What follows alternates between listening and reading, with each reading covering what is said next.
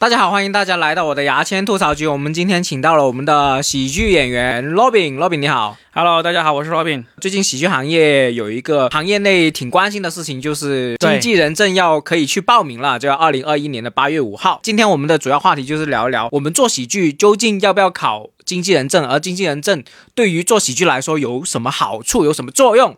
我们今天请到了有经纪人证的 Robin，Hello，大家好，对。我就是持牌经纪人 Robin 啊，我大概是在二零一八年的时候考到这个经纪人证的。以前经纪人证是一年可以考两次的，那从疫情之后呢，现在是第一次恢复了考经纪人证，已经隔一年多了吧？隔一年多了。我是强烈的建议，只要你是在喜剧这一行业，或者你是在这个呃娱乐行业，娱乐行业，嗯，你只要有时间，你都可以去考的。因为真的不难考，呃，我先先问一下，因为很多人也好奇，包括我自己也不了解，就说，嗯，其实考这个证，比如说我现在就不敢那么多了，我就说我要做喜剧，我要做脱口秀演员，或者说我想从业这个喜剧行业，我考这个证有什么用？你可以说一下有什么好处？我们对经纪人的最多了解，可能都是从影视作品里面了解到，对不对？对，就是我会帮这个艺人去打理各种事情，去安排演出，去安排他的衣食住行什么之类的，嗯，那么就。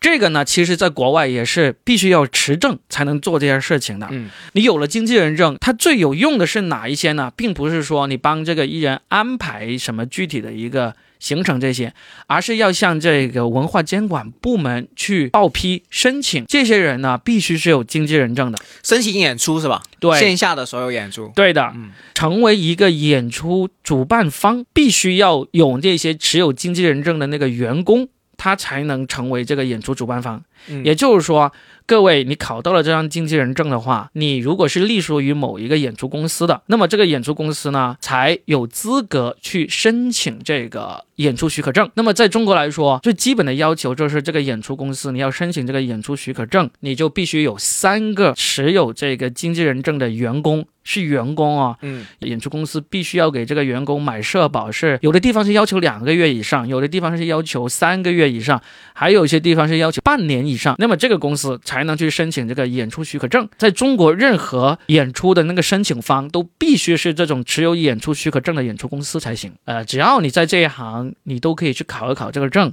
为什么会要这样建议？你可能会说啊，我又不打算加入某个演出公司，我干嘛要考这个证啊？如果你现在不需要加入某个演出公司。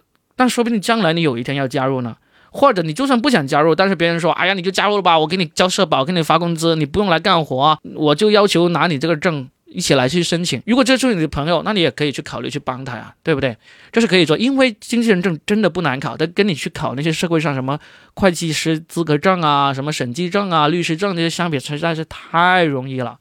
听说全部是选择题是吧？对，就是刚刚讲了，最大的作用就是要做线下演出的话，一定需要经纪人证，而且要呃那个演出公司要三个嘛。然后呢，现在我们不是很多城市都想办自己的俱乐部嘛？那如果你办俱乐部，你就一定需要嗯经纪人证啦，对，而且要三个嘛。我就说了，对。而你现在考了，如果你本来目的就是说哦，我想做一个俱乐部，现在好像线下市场挺好的，嗯，我想做个俱乐部，那你考个这个证是必要的啦，已经是必须的啦。呃，另外一种就是你考了拿在手上，其实是有含金量的。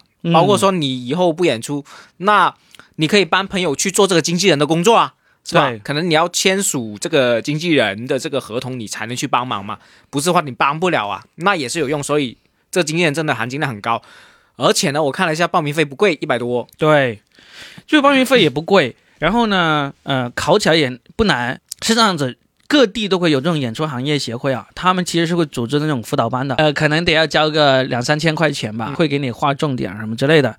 但实际上，我当年考的时候，我就是担心不过，我就花了两千多块钱就报了这个辅导班的。嗯，也看了他画的重点，很负责任的告诉大家，各位只要你是能够高考通过的，或者是中考通过的，你是完全不需要上这个辅导班，你都可以通过的，因为那次。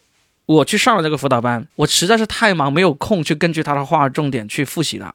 然后呢，我那天是周一考试，我就星期天一早起床，我大概是九点多起床，关了手机，足足一整天在那里闭关，把那些所有的材料从头到尾，从早上十点看到了晚上，晚上那个十一二点睡觉，然后第二天星期一早就考，我就考了。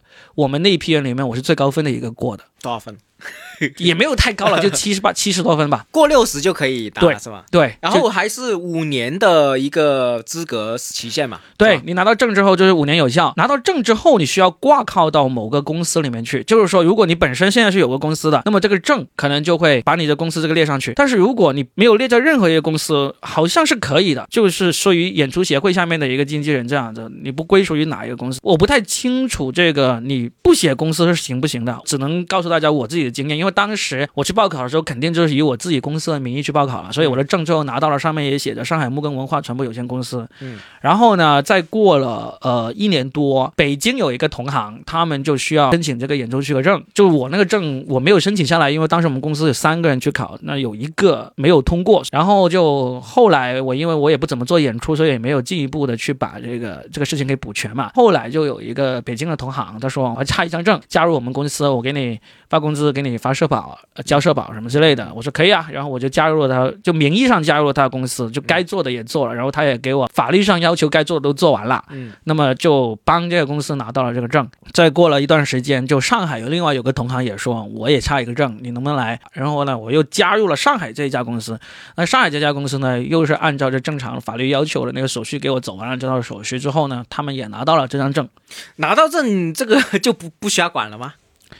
拿到证了，他其实是这样子。按照我的理解来说，应该是，例如我第一家帮北京的同行拿到之后，他的证是有期限的，例如三年期限，嗯，三年到了，他再去宣的时候就要换了。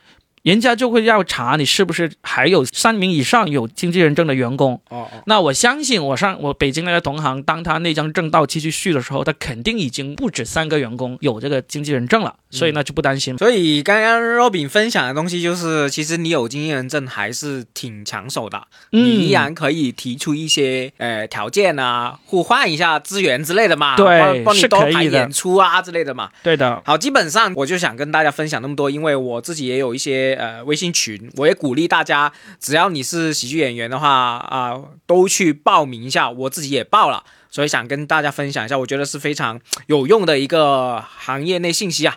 今天就跟 Robin 聊到这里吧，啊，感谢 Robin，谢谢。好，祝大家考试顺利。嗯，好，拜拜。